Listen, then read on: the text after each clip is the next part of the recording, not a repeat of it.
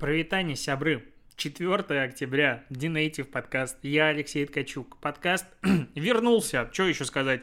На прошлой неделе я приехал из отпуска, записал тебе эпизодик про то, что где я пропал, и потом опять пропал. Как так произошло? Потому что ты не представляешь себе, что такое приехать из двухнедельного отпуска спонтанного. То есть не отпуска, к которому ты готовился и что-то сделал заранее, а отпуска, в который ты решил, что едешь буквально типа за три дня ты уехал, там особо не работал, потому что ты в дороге постоянно, и тут приезжаешь, и тут как бы на тебе лавина вот этих вот а, неотвеченных сообщений и всего остального, которое прилетело за это время.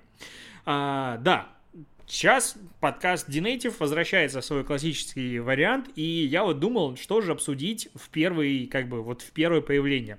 Новости только пятницы либо выходных обсуждать как-то странно, поэтому я решил собрать самое главное за прошлую неделю.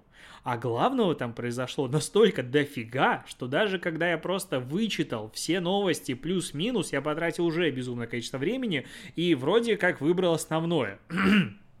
Короче, если коротко, Facebook блокирует, штрафуют, Google блокирует, Яндекс по умолчанию, и вот это все мы с тобой сейчас обсудим. А Роскомнадзор, мой самый, ну, нелюбимый, но один из постоянных, как это так, инфомейкер, нет, контент-мейкеров, а, короче, лю- компании, которые предоставляют большое количество а, новостей в наш с тобой подкаст.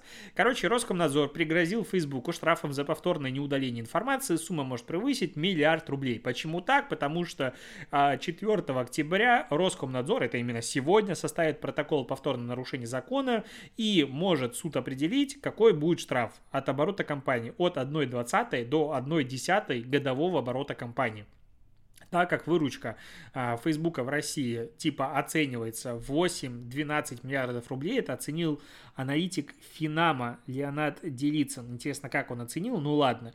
То штраф может как бы превысить 1 миллиард рублей. Мне тут интересно еще опять же, на основании чего, ну то есть, ну вообще Facebook платит НДС как бы, а может быть на основании этих, э, ну оборотов будет каким-то образом то есть НДС 20%, значит, мы можем понять общую выручку, соответственно, мы можем понять, какой штраф.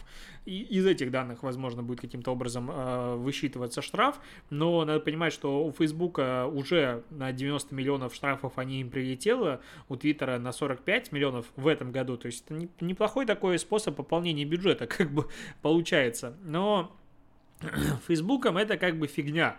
Главное, конечно же, на прошлой неделе это был YouTube, который все, э, заблокируют YouTube. Заблокируют, не заблокируют, это какие-то качели. И вообще контекст этой ситуации, он немножечко абсурдный. То есть речь даже не про канал в России какой-нибудь и не претензия в России, а есть а, такой телеканал Медиа Russia Today, а у которого есть а, в разных странах мира и Европы свои а, локальные представительства, и Russia Today в Германии вроде как распространяла какие-то видосы фейковые про ковид. Я не знаю, что там было, я не видел, но новости только об этом, поэтому будем верить этому. Хотя Rush Today сначала выпустила заявление о том, что вроде как фейков про коронавирус у них не было, но потом отредактировали, удалили и сами, короче, не совсем, видимо, корректно предоставят информацию. Так вот, они выпустили какой-то ролик на канале, это дело удалили, а потом они загрузили на своем втором канале этот же ролик, как-то попробовали его а, загрузить так, чтобы типа обойти а, правила. И в итоге YouTube за, удалил оба канала еще 28 сентября без возможности восстановления. И типа, чуваки, ну, имейте совесть. А, Маргарита Симоньян, разумеется, говорит о том, что это цензура, а, вообще вы тут все ошалели и так далее, нас обижают, и Роскомнадзор говорит, в смысле нас обижают? Ага, в Германии заблокировали канал Russia Today, не Russia Today, типа российский или глобально, а вот локально немецкий, поэтому давайте мы заблокируем YouTube в России логика где-то вот на этом пути, пока я все это дело рассказывал, она умерла, воскресла, потом ее, как бы, вот некромант ее воскресил, и вот эта логика зомби, она вроде как присутствует. То есть, типа, обидели наши медиа, поэтому давайте единственный способ давления на YouTube это заблокировать его нахрен в России. Такая логика. И она где-то, типа, отсвечивает какой-то своей даже ну, своим фактом существования. Но какой же это бред и как с этим, ну, как с этим жить просто? Ну, то есть Роскомнадзор теперь условно а, планирует нагибать любые сервисы за любые действия где угодно, если они не нравятся здесь локально. То есть, ну, это же была история про прокуратуру в Питере, кстати, больше ответов не было, о том, что типа Дольче Габбана, Дольче Гоббана, Короче, Дольче а, в своем инстапрофиле, типа, публиковала, либо публиковал эта компания а, пост, а, типа, с двумя мужчинами, то ли целуются, ну, то ли какая-то вот что-то типа того, и это распространение а, пропаганды, точнее, ЛГБТ для 18 минус, и вся тема, вы должны были это пометить, удалите пост. И это было в итальянском аккаунте, то есть уже, ну, типа вот сейчас, наконец-то, наши правоохранительные и другие контролирующие органы до них дошло, что интернет как бы российский, он есть, но при этом а, люди, которые живут вот в России, им не требуется получить визу для того, чтобы, ну, типа, посмотреть интернет на других языках. И в целом это все может происходить в одной ленте. И как это регулировать, вообще непонятно. Ну, то есть это, это вот то, что нас ждет. Я на самом деле не верю в то, что YouTube заблокирует. Можно назвать меня оптимистом, как угодно. Я не верю в то, что YouTube заблокирует, потому что, ну, ну как бы... Я думаю, что Медведев сам смотрит YouTube, и ему будет грустненько. Ну, а как, как серьезно обсуждать эти новости? Ну, то есть, это же какая-то сюр, и, ну, увидим, что на этой неделе будет. Я думаю, что э, YouTube ничего не разбанит, но и YouTube в России не забанит. Но при этом а, могут э, что-то тут с их рекламными э, возможностями поделать, потому что тут уже были, высказывались предложения, давайте российские компании тогда не будут размещать рекламу в YouTube, типа мы вам денег не занесем и все подобное. И, короче, чувствую, просто так это все равно не закончится закончится. Тем не менее, TikTok а, отчитался о том, что у них миллиард а, МАУ, миллиард активной аудитории в месяц. И я думаю, что этот миллиард был бы уже пройден давно, давным-давно, если бы Индию не заблокировали в ТикТоке, и у ТикТока уже было бы аудитории больше. Но это, знаешь, такая э, компенсация. Типа э, Facebook, Instagram в Китае заблокирован, и поэтому у них меньше пользователей, чем у других сервисов, а TikTok заблокирован в Индии, где Facebook, Instagram как бы есть. Поэтому 2 миллиарда миллиарды страны позабанили каждая по одной крупной сервису, и поэтому они немножечко сбалансированы с точки зрения доступа именно к объему аудитории. А, идем дальше. Э, странная новость. YouTube и Gmail перестали работать на Android смартфонах десятилетней давности. Это на устройствах э, перестали работать с 27 сентября э, под управлением Android 2.3.7 и более низкой версии. Там могут быть ошибки и всего остального, и, короче, работать не будут. Этого я не совсем понимаю, возможно, там доля типа настолько незначительная, что смысла поддерживать нет, но это же, блин, компания Google, Android, смартфоны, и их сервисы. Ну вот могли бы уже хотя бы для галочки что-то подобное поддерживать. Ну и просто так, знаешь, как, э, как пример, э, в целом на Windows ноутбуке какого-нибудь 2001 года ну, в теории работать все еще можно. И он будет работать, это к слову о том, насколько Microsoft а, поддерживает все-таки свои прочие, про, прошлые сервисы. Не обновляет, но они работоспособны сегодня, на мой взгляд. Фух, а по поводу Телеграма в России. Ну, как бы легендарнейшая, абсолютно э, каноничная, которая войдет просто в аналы мимасов, назовем это так, а, голосование Павла Дурова о том, что же лучше, заблокировать а, как оно было, бот умного голосования на два дня или же утратить э, прямой доступ к, типа, доступ к Телеграму для всей России, ну, типа, либо заблокировать Телеграм, либо заблокировать бот э, умного голосования. Вот что вы, вы выберешь. А, было такое голосование у Дурова. Сейчас все начали, конечно же, угорать на этот счет. И вот э, с точки зрения голосов они распределились 24% за полное прекращение работы Telegram в России, а 76% за приостановки работы агитационных ботов на два дня голосования. А, это, знаешь, такая есть э, в спорах вариант э, выиграть спор, доведя все до абсурда. То есть ты берешь э, какой-нибудь тезис своего оппонента, возводишь его в абсолют, как ситхи, и получаешь какой-то, ну, типа, бред. Типа, как ты вот можешь считать вот так? Типа, неужели ты хочешь, чтобы Телеграм заблокировали в России? А, ну, Телеграм уже блокировали в России, не особо ничего не получилось. Он как работал, так и работает, поэтому это как бы первое.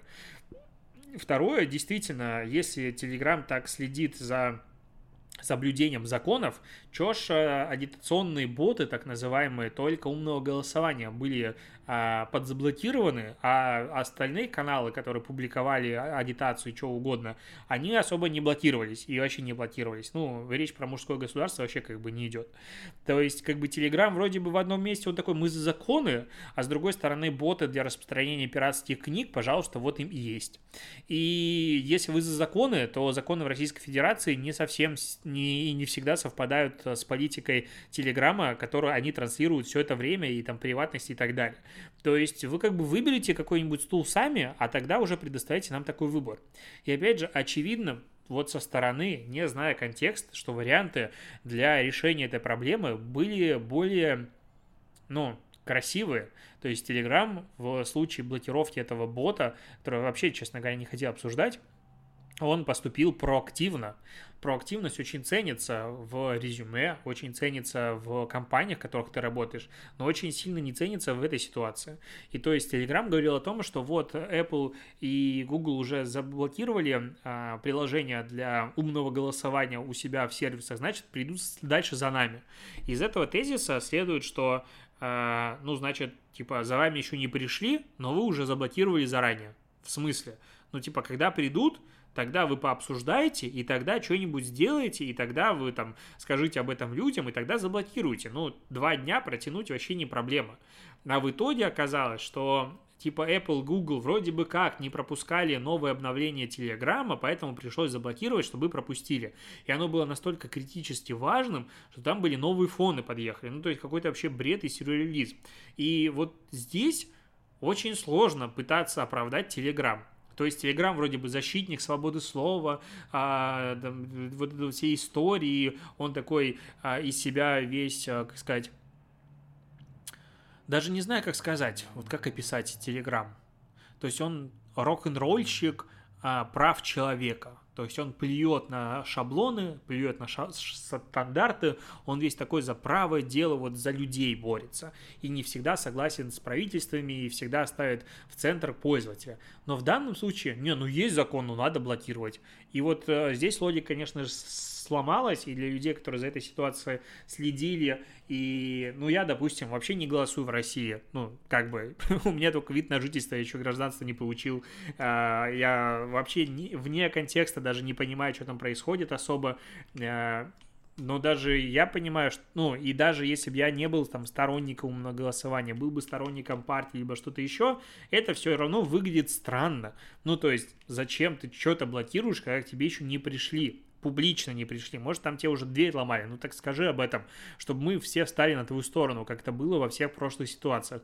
То есть это либо конкретный пиар-провал, либо какая-то такая большая ситуация, которую мы вообще типа не понимали. Ну, либо Павлуша действительно уже давно спелся с э, каким-нибудь ФСБ и прочими ребятами, потому что его очень быстро как-то разблокировали в России, и мы сейчас строим э, конспирологические теории, почему он сейчас так делает. Ладно, в любом случае в России Telegram сильно растет, и уже тут, э, как Делаид провели опрос 1600 респондентов в 8 федеральных округах. Оказалось, что аудитория Телеграма растет и дальше. И Телеграм второй по количеству активной аудитории Э, мессенджер в Рунете, и уже типа больше половины активной аудитории интернета пользуются Телеграмом. У 52% э, аудитории Рунета они активно им пользуются, а 61%, ну то есть чуть больше, э, как минимум установили его на телефон. И судя по тому, как Телеграм захватывает как бы Россию, Рунет, я думаю, что в ближайшие годы он все-таки станет главным мессенджером, потому что, ну, перейти в Telegram, когда в нем типа, 2 миллиона человек активно пользуются, это одно. Перейти в Telegram, когда им пользуется каждый второй, это уже совсем другое. И чем больше им пользуются, тем легче. Типа я WhatsApp искренне ненавижу всей душой. Я считаю, что это самый убогий а, мессенджер. Нет, простите, я же забыл, Viber еще существует. Короче, это плохой мессенджер. Мне он не нравится, он не юзабельный, он ужасный. Я чувствую себя дебилом просто каждый раз, когда им пользуюсь, потому что отправить галерею фотографий в WhatsApp для меня нерешаемая задача. Ну, то есть, может, он подстроен не под мой мозг, но типа, классическая ситуация выбрать 10 фотографий отправить, а не почему-то отдельными фотографиями. Какого хрена это происходит? Я, я тупой, наверное, не понимаю. Слишком, слишком он тупой для меня такого умного. Но а, даже я им сейчас вынужден пользоваться, потому что строители там общаются, кто-то еще. Я не хочу туда заходить, но там другие люди есть, я вынужден пользоваться. Если все постепенно перейдут в Телеграм, я забуду, как страшный сон, и все будет хорошо. Вот, такая мысль. А, Яндекс э, купил же банк в июле еще, и сейчас его переименовал в Яндекс.Банк. Конечно же, пошли шуточки о том, что повышенный спрос на кредиты, ваша ставка увеличена и так далее. Но посмотрим, к чему а, Яндекс.Банк приведет, потому что диджитализированный банк может появиться очень интересный и еще больше нарастить конкуренцию, еще больше повысить а, качество, уровень digital-продуктов банковских. Я думаю, это только хорошо. А, так, по поводу Яндекса и Гугла еще хочу поговорить. И вообще по поводу Яндекса много новостей есть. Сначала Яндекс.Дзен запустил программу поддержки авторов постов, будет платить до 6 тысяч рублей за публикацию, при этом пост должен набрать не менее 10 тысяч просмотров, и у постов таких должны быть оригинальных публикаций у автора не менее 20, и в месяц выплаты не могут быть больше 200 тысяч рублей, и, короче, Яндекс пытается дальше стимулировать авторов на создание адекватного контента. Я, честно говоря, не сильно понимаю, вот эта вот необходимость создания второй а, стимулирующей программы, когда у Яндекса и так есть уже система выплат а, ну, и рекламных отчислений авторов, возможно, ее стоило как-то допилить. И вот со стороны это выйдет так, как будто бы та система не справляется в полной мере со своей задачей и не может определить на самом деле качественный контент или некачественный. Ну, вот так вот кажется. Кроме того, Дзен запустил курсы, как быть блогером, а, там куча народа преподает, это бесплатный курс, вот он стартует, кстати, завтра, 5 октября, октября. А, те, кто выполняет домашний, получат закрытый чат, точнее доступ в закрытый чат с поддержкой Дзена. А, три месяца будет идти курс, а, там будет рассказывать, как вот быть, как монетизироваться, все остальное. Ну, это клево. На мой взгляд, когда платформа запускает курсы по обучению, как им, ими пользоваться, это прям хорошо. Но про Яндекс и Google я хотел поговорить немножечко другое, потому что, с одной стороны, Google тут провел презентацию Search On, включить поиск, или как он, поиск включен переводится. Но они 29 сентября рассказывали о том, что нас ждет интересного в поиске дальше. И в поиске ждет до хрена всего интересного. Если хотя бы будет работать в половину так же клево, как они объясняют, а, то, ну, мне кажется, это очень большая и значимая трансформация поисковая, потому что э, до недавнего, ну, как бы, наверное, несколько было революций в поиске. Первое, ну, это просто появление поиска текстового, там, контекстный поиск, а, когда система понимает, что ты именно хочешь, а не ты должен объяснить системе, что ты хочешь. Потом а, появление, там, допустим, а, аудиопоиска, то есть когда ты надиктовываешь голосом, и система это понимает. А сейчас а, все обновления — это как раз-таки поиск а, по картинкам и видео, причем контекстного поиска в том же Google Lens. И мне это очень прикольная функция понравилась. То есть, ну, как бы, как говорит Google, есть запросы, которые ты очень ну, очень сложно объяснить текстом и даже словами, типа, что надо исправить. Намного проще сфотографировать что-то, искать, как это починить, как это исправить. И тот пример, который они приводят, какой-то велосипед стоит, у него там что-то коробка передач его сломалась, и ты можешь просто ее сфотографировать и написать, типа, как это починить. И Google найдет тебе ответ на этот вопрос. И если это будет работать, ну это же просто восторг вообще. И иногда надо тебе починить то, что ты вообще не знаешь, что тебе надо починить. Ну, или объяснить очень сложно. И здесь Google как бы говорит, окей, теперь мы сможем искать по тому, что ты видишь перед собой. Это реально супер крутая история. Или, допустим, когда ты можешь сфотографировать, типа, рубашку искать, я хочу найти штаны с таким же узором.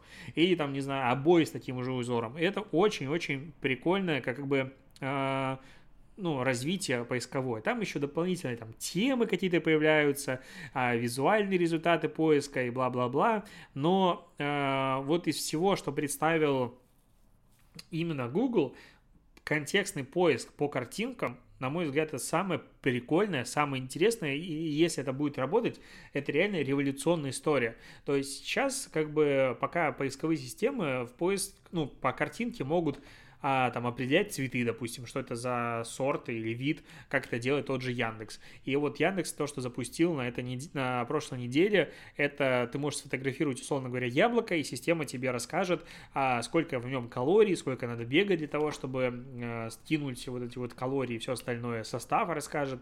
Для обычных а, продуктов, типа не для салата, но для условной груши это работает. Кроме того, а, поиск по автомобилем тоже, типа, ты можешь сфотографировать машину, и он тебе выдаст объявление по ней, выдаст информацию по ней, и вот все такое. То есть тоже, опять же, контекстный фо- э, поиск по фотографиям, он развивается, он становится все лучше, и это реально классно, потому что, ну, а, это ведет нас к будущему дополненной реальности с очками. То есть ты реально надеваешь на себя очки, идешь, смотришь на что-то, нажимаешь какую-нибудь кнопочку или как-нибудь по-особому мигаешь, или а, нейроинтерфейс считывает какие-то твои а, сигналы мозга, и тебе фигак, и говорят, вот это вот скульптура такого-то века, вот это вот всю информацию про нее рассказывают.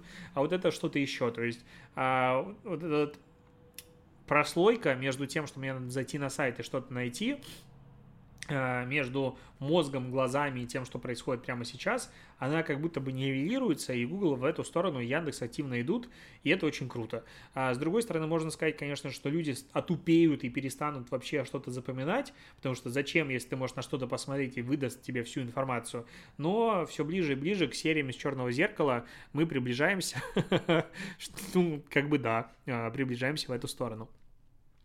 А, Facebook, а, новость про Facebook, еще одна есть, даже несколько. А, во-первых, они Reels запустили в Facebook в США, там программа авторов, все остальное понятно, но и интересно, что как бы Facebook раньше был донором и аудитории, и вообще всего для Инстаграма, а сейчас как будто бы Facebook все время пытается получить контент из Инстаграм. Ну, то есть, что люди публикуют все в инсте, в фейсбуке особо ничего не публикуют. Либо публикуют не то, чтобы хотел Facebook. Поэтому сторисы ты сейчас можешь а, одной кнопкой настроить и всегда их а, кросс-постить в Facebook из инсты. И вот сейчас Reels будет туда же публиковаться. Facebook говорит о том, что у нас дофига трафика, это как бы авторам полезно. А с другой стороны, я думаю, это пытаются они каким-то образом все-таки омолодить и вернуть аудиторию, потому что у Facebook в США, как бы США это самая прогрессивная страна с точки зрения развития интернета. Ну как, утрирую, конечно, но задает тренды. То есть, если в США, типа, молодежь уходит из Фейсбука, значит, через пару лет в остальных странах тоже то же самое, скорее всего, произойдет. И вот э, в США, как бы, молодежь в Фейсбуке вообще не заинтересована. У них есть Инстаграм, у них есть Snapchat, у них есть э, TikTok, а Facebook, как бы, не упал вот в этом вот всем критерию. И поэтому они пытаются какой-то молодежный контент э, затащить в Facebook и таким образом удержать платформу, мне кажется, на плаву. С другой стороны, Wall Street Journal тут достаточно долгое время публиковал а, серию из аж пяти материалов про то, какой а, Facebook вообще плохой. И а, сначала они выпустили инфу о том, что у них есть белый, ну, типа привилегированный список пользователей, а там аж почти 6 миллионов аккаунтов, которые не подчиняются автоматической системе модерации и вообще не могут публиковать типа что угодно, и им за это, условно говоря, ничего не будет. Это сделана система для того, чтобы уменьшить количество ошибочных банов и нагрузки на человека. А, ну, такие привилегированные аккаунты типа есть, и они не подчиняются обычной системе модерации, там нужны отдельные тикеты создавать, и они отдельно с этим разбираются. Это был такой первый уже удар по Фейсбуку, потом э, появилось как бы исследование исследование, а, точнее Wall Street Journal получил доступ к исследованию, в котором говорится о том, что Инстаграм негативно влияет на подростков, а, в документах еще от 2019 года было написано, мы усугубляем проблемы с восприятием тела для каждой третьей девочки-подростка, а, и так далее. И, короче, Facebook, Инстаграм очень сильно давит на подростков, но, насколько я помню, это исследование было, типа, глубинное интервью с 40 подростками и не совсем репрезентативное, а, с одной стороны. С другой стороны, а, ну, типа, о чем мы хотели? То есть мы живем в мире доступа к любой информации. Инстаграм это один из способов получения доступа к этой информации. Мы смотрим на других людей. Как правило, мы смотрим на более успешных людей, потому что на менее успешных людей нафига нам смотреть. И, конечно же, каждый человек сравнивает себя с другими людьми. И, конечно же, когда ты сравниваешь себя с другими людьми постоянно, ты испытываешь дискомфорт. Раньше это было в журналах, мы смотрели на журналы, смотрели на идеальных людей там и думали, блин, я урод. Сейчас я смотрю в сторис на других людей, которые типа каждую неделю кто-то ездит в отпуск. И ощущение, что все постоянно ездят в отпуск, а я в отпуск не езжу, и это создает дискомфорт. И так далее. Ну и, и как бы есть, да, понятное дело, что очень много предпосылок к этому, но а, вот я пытаюсь защитить просто тот же Инстаграм, что говорит о том, что это Инстаграм влияет на подростков, и он вызывает у них психологические проблемы, что-то еще. Ну, это интернет так влияет на нас эта информация влияет на нас. Если мы хотим, чтобы этого не было, ну, решение одно – не заходить сюда. И даже телевизор не включать, потому что всегда мы будем видеть успешных людей, более успешных, чем мы. И это будет вгонять нас кого-то в депрессию, кого-то мотивировать, а кого-то вгонять в депрессию. Ну, так, такая ситуация.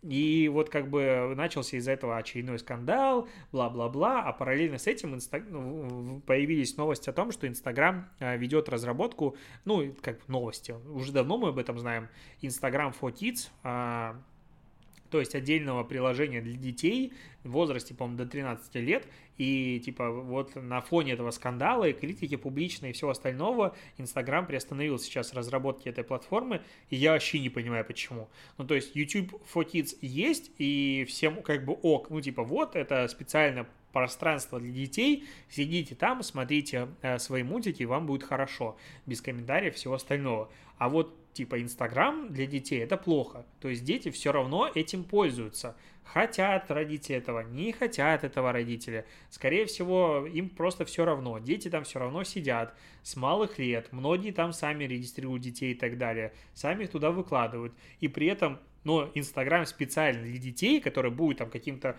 образом фильтровать контент, либо что-то еще, это плохо. Почему это плохо, я, честно говоря, не понял.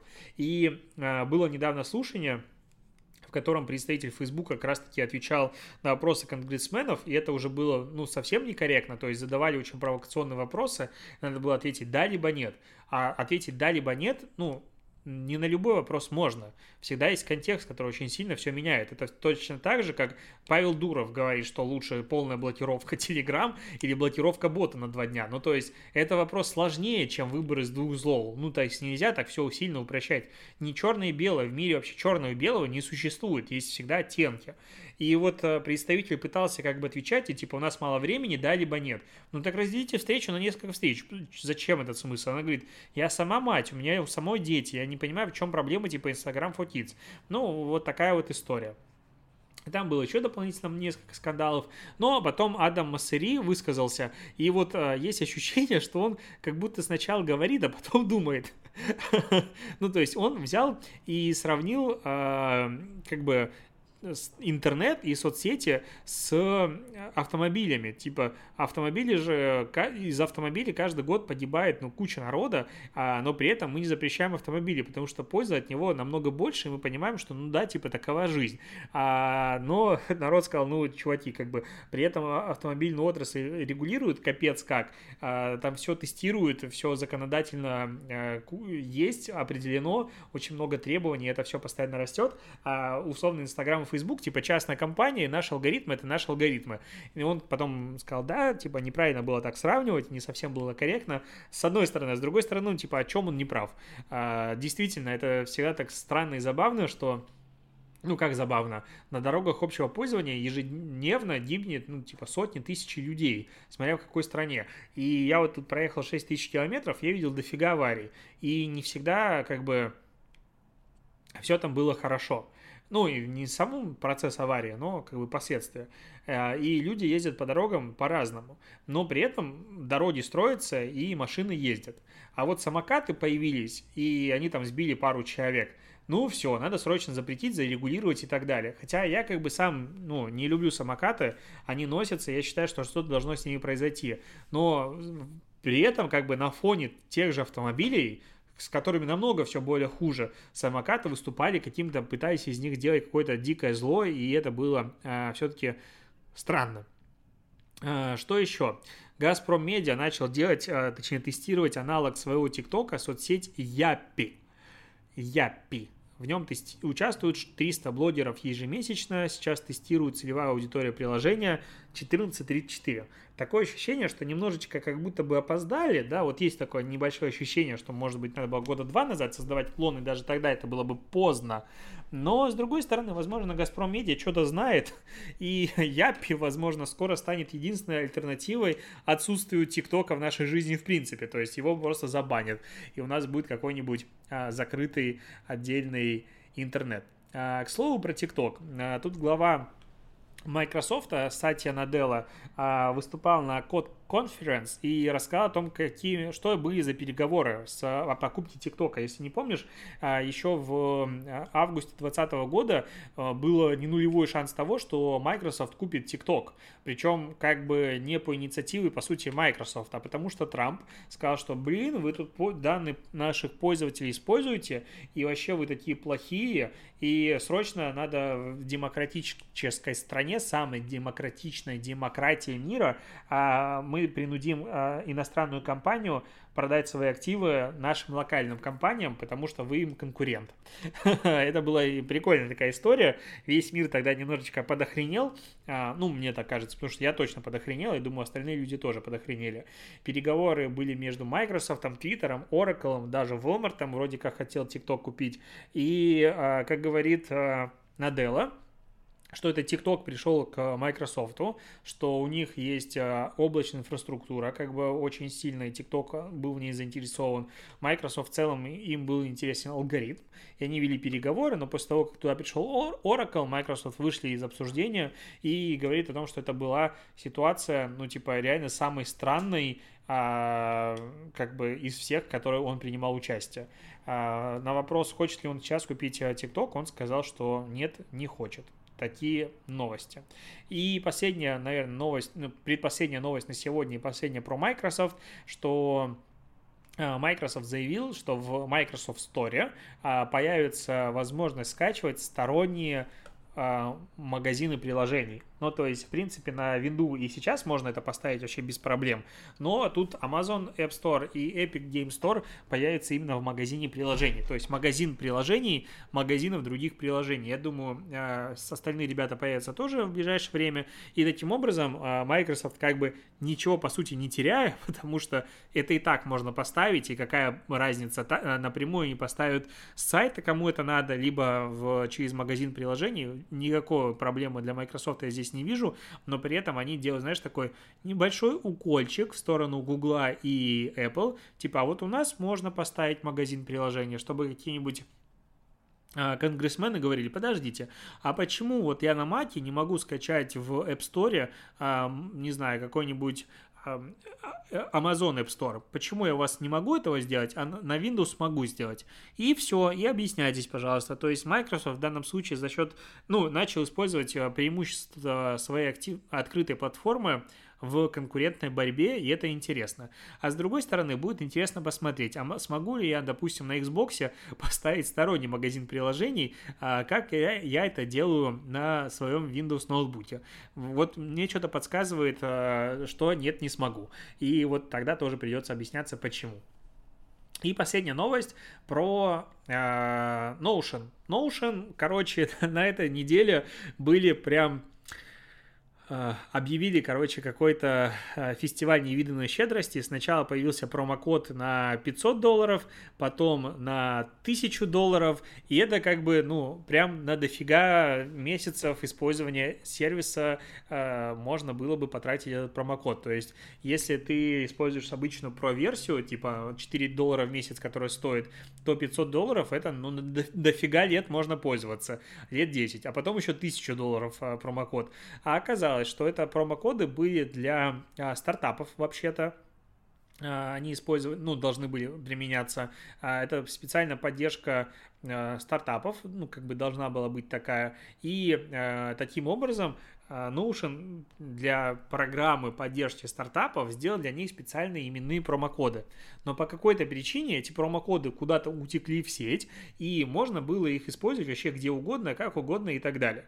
Ну и в итоге часть пользователей а, Notion типа перевели на корпоративный вот такой вот тариф, который там стоит 500 долларов в год, а, и с некоторых даже уже списали деньги, типа, ну, если вы хотите пользоваться этим тарифом, то пожалуйста, а с другой части пользователей, ну, просто обнулили эти промокоды по итогу, потому что сказали, не, ребят, мы как бы все понимаем, но это было не для вас, поэтому сорян.